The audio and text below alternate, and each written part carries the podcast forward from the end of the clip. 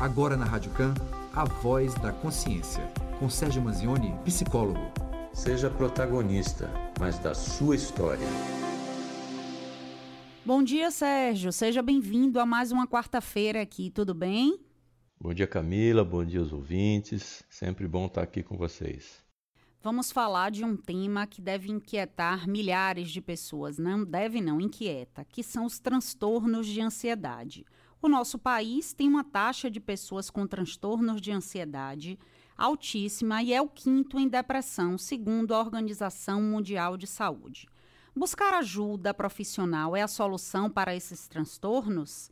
Vamos agora perguntar a quem sabe, né? Ao Sérgio Manzioni. Pois é, e a gente começa fazendo a seguinte pergunta: Como identificar se eu tenho um transtorno de ansiedade? O Brasil é o país número um em ansiedade no mundo. Né? E a gente está falando aí em afetar hoje no Brasil aproximadamente umas 25 milhões de pessoas. No mundo está para mais de 300 milhões e no Brasil, só no Brasil 25 milhões. Mas respondendo aí a sua pergunta, é como a gente pode identificar o, o transtorno de ansiedade? Primeiro a gente tem que fazer uma divisão do que é uma ansiedade comum, esperada e, vamos dizer assim, normal, e o que seja um transtorno de ansiedade, que é a diferença entre esses tipos de, de reação. A ansiedade comum é aquela reação que a gente tem diante de uma espera do resultado de alguma coisa, de uma notícia, ou a gente está esperando alguma coisa ser solucionada e ter uma, uma, algum tipo de resposta e gera aquela inquietação. Pode ser por exemplo, na hora que vai cantar para um público, aquele friozinho na barriga. Pode ser o momento que está esperando agora os resultados, os resultados da prova do Enem. Ah, e por aí vai, ver como é que está o parto do filho, esse tipo de situação em que a pessoa tem uma causa bastante concreta, identificável, e que essa ansiedade ela termina quando termina essa causa. Bom, saiu o resultado do Enem, termina aquela ansiedade. O que vem depois é outra coisa. Nasceu o filho, termina a ansiedade, aí vem uma alegria. Então, essa ansiedade ela tem fim. A questão que vai complicar um pouco, e aí já se torna um transtorno, é exatamente quando a ansiedade ela é contínua e principalmente ela não tem necessariamente uma causa definida. Então torna-se um, um transtorno de ansiedade generalizado que é conhecido pela sigla de TAG. Então o que acontece? A pessoa pode estar sofrendo por coisas das quais nem existem e nem são concretas, reais e nem existe a possibilidade delas acontecerem. Então é uma, um sofrimento contínuo em relação a muitas coisas simultâneas e pior, né? vai trocando. Se você vai solucionando alguma coisa, imediatamente repõe e começa a ter ansiedade já por outra e vai pulando. Os pensamentos ficam recorrentes, a pessoa não consegue sair daquele círculo vicioso e pensamentos vão e voltam. É aquela sensação horrível no peito, aquele, a turma diz, tem um bolo no peito, tem uma dor, tem uma sensação horrível. Então, uma série de sintomas que podem incluir, inclusive, irritabilidade, que a pessoa fica ansiosa demais, pode gerar é, até ataques de raiva, pode gerar choro, é, tristeza. É muito complicado a TAG. Também é complicado fazer essa diferenciação, muitas vezes, do que seja um transtorno de ansiedade generalizado e depressão, porque muitos dos sintomas acabam sendo coincidentes. Por isso que é preciso ter um profissional qualificado para fazer essa diferenciação, para fazer esse diagnóstico.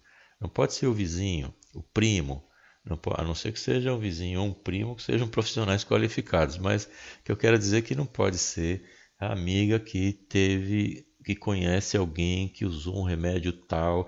Isso não pode ser feito, tem que ser um acompanhamento individual que pode ter a utilização de medicação ou não. Isso vai depender da, dessa avaliação. Sérgio, Eu vou acrescentar uma pergunta aqui no nosso roteiro, já que a gente está falando, né? Você me explicou para a gente o que é, quem pode estar acometido pela doença. A ansiedade, ele é um transtorno que ele não tem um público específico, da criança ao idoso. Todas as pessoas podem adoecer de ansiedade? Podem. Ansiedade é que nem um vírus. É, não escolhe a pessoa. Você pode ser qualquer tipo de pessoa, classe social, não importa. É, a pessoa é o ser humano, qualquer idade. Sim, claro, nós estamos falando qualquer idade, mas não, não bebês, né? A gente está falando aí a, a partir de uns 4, 5 anos de idade, isso pode acontecer. E é daí para frente, não tem mais nenhum Porém, tipo. Né, se não tratasse, a gente perceber os sinais e deixar ela ficar crescendo sem cuidar, com a ajuda de um especialista, ela pode só piorar, é isso? Piora e é, a ansiedade em si pode não piorar, mas as consequências, quer dizer, a pessoa não consegue trabalhar direito, a pessoa não consegue ir para a escola direito, a pessoa, entendeu? Esse tipo de situação que vai vindo em volta é que vai piorando, porque a pessoa não consegue ter um relacionamento bom, vai se isolando, isso vai gerando mais ansiedade ainda, então precisa ser tratado. É bom fazer uma diferenciação também. Eu sempre estou dizendo que a depressão é algo relacionado ao passado e a ansiedade é algo relacionado ao futuro. E, e a gente precisa tomar muito cuidado com, com ambas. Né?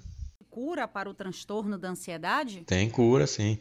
Desde que você procure um tratamento, tem cura. Quando eu estou falando aqui transtorno de ansiedade, ou seja, fazendo aquela, aquela diferença, né, aquela diferenciação que a gente fez logo no início. O que seja uma ansiedade normal diante de uma causa concreta e que terminada a causa termina a ansiedade, isso é uma coisa. E a outra coisa é o transtorno de ansiedade. Tem cura? Sim, tem cura. Pode ser através de psicoterapia, pode ser através de psicoterapia mais medicação, vai depender de cada caso. O que deve ser feito é procurar, sim, ajuda profissional, porque senão a pessoa pode tomar remédio à toa, pode fazer coisas que não funcionam porque alguém está indicando, que diz, ah, bom para isso é você fazer uma academia, não, bom é você correr. Não. Sim, isso é tudo é muito bom, mas não vai curar a, o transtorno de ansiedade. Então, tem que ter acompanhamento correto e profissional. O primeiro passo, Sérgio, de uma pessoa que sente incômodo da ansiedade, né, tudo isso que você já apontou, essa coisa desse anseio pelo futuro, de imaginar coisas, é procurar um psicólogo? Olha, se a pessoa estiver numa crise, porque uma crise de ansiedade, ou seja, a ansiedade estiver no patamar mais alto, vai ser uma crise de pânico. A pessoa vai travar, vai ter uma série de problemas, vai pensar que vai morrer, ou então que vai acontecer algo iminente, algum, algum problema. Eu já quero deixar bem claro para as pessoas que estão nos ouvindo e que têm problemas com pânico ou conhecem alguém que tem problema com pânico, para ficar claro que você não vai morrer através de um ataque de pânico, porque essa é a sensação que a pessoa tem. Tem um problema de respiração e é preciso resolver isso. Então, quando a pessoa tem um, uma, uma crise de pânico, que seria ansiedade ao máximo, tem que procurar ajuda imediatamente. Não pode esperar, porque eu teve uma, poderá ter duas. Se a ansiedade estiver incontrolável, que não dá para fazer nada, é preciso procurar um psiquiatra. Procura um psiquiatra que é aquele primeiro caminho para que as coisas possam então ser trabalhadas, né? Numa crise de ansiedade, você procura uma emergência de um hospital para você poder tomar ali alguma medicação para acalmar, etc. Mas a médio prazo, procura um psiquiatra para fazer esse equilíbrio químico e depois tem que procurar uma psicoterapia, tem que procurar um psicólogo, porque o remédio ele vai tirar a crise, ele vai baixar a ansiedade, vai colocar a pessoa numa situação mais calma, mais tranquila, onde ela pode se relacionar, etc. Porém, as causas da ansiedade só vão poder ser tratadas através da psicoterapia. Esse é o recado que as pessoas têm que deixar claro aí na frente.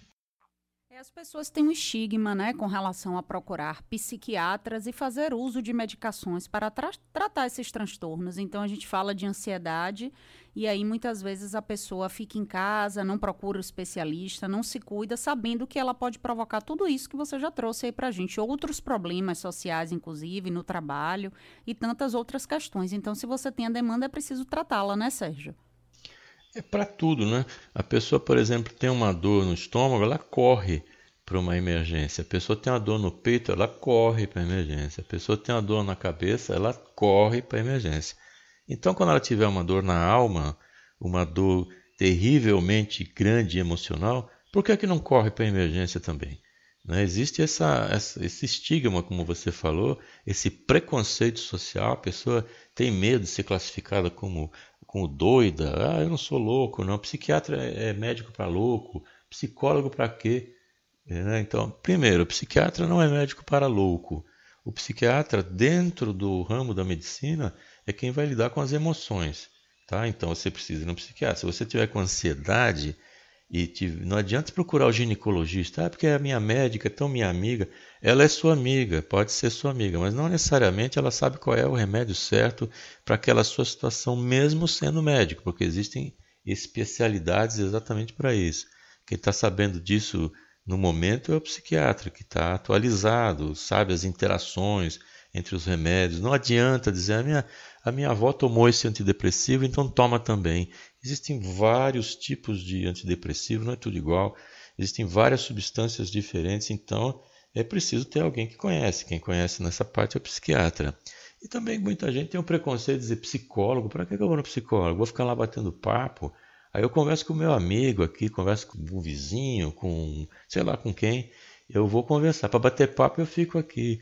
Só que você não vai bater papo no psicólogo. E também não é bom ficar falando sozinho. Mas o que você vai fazer ali é conversar suas coisas profundas, seus problemas, com alguém isento, que não está ali para lhe julgar. O psicólogo não é juiz.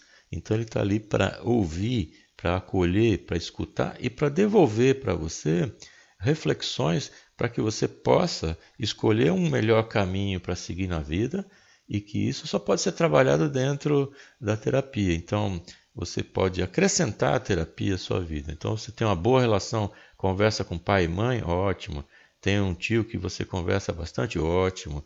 Tem é, o médico, ótimo. Tem os amigos, maravilha. Vai conversando tudo isso. Mas o, a conversa com o psicólogo é diferente de todas essas outras, porque vai trabalhar de uma forma diferente de outra. Porque primeiro que o psicólogo não vai dizer para você o que é que você tem que fazer, enquanto esses todos os outros aqui vão dizer alguma coisa, faça isso, não faça, o que é importante também.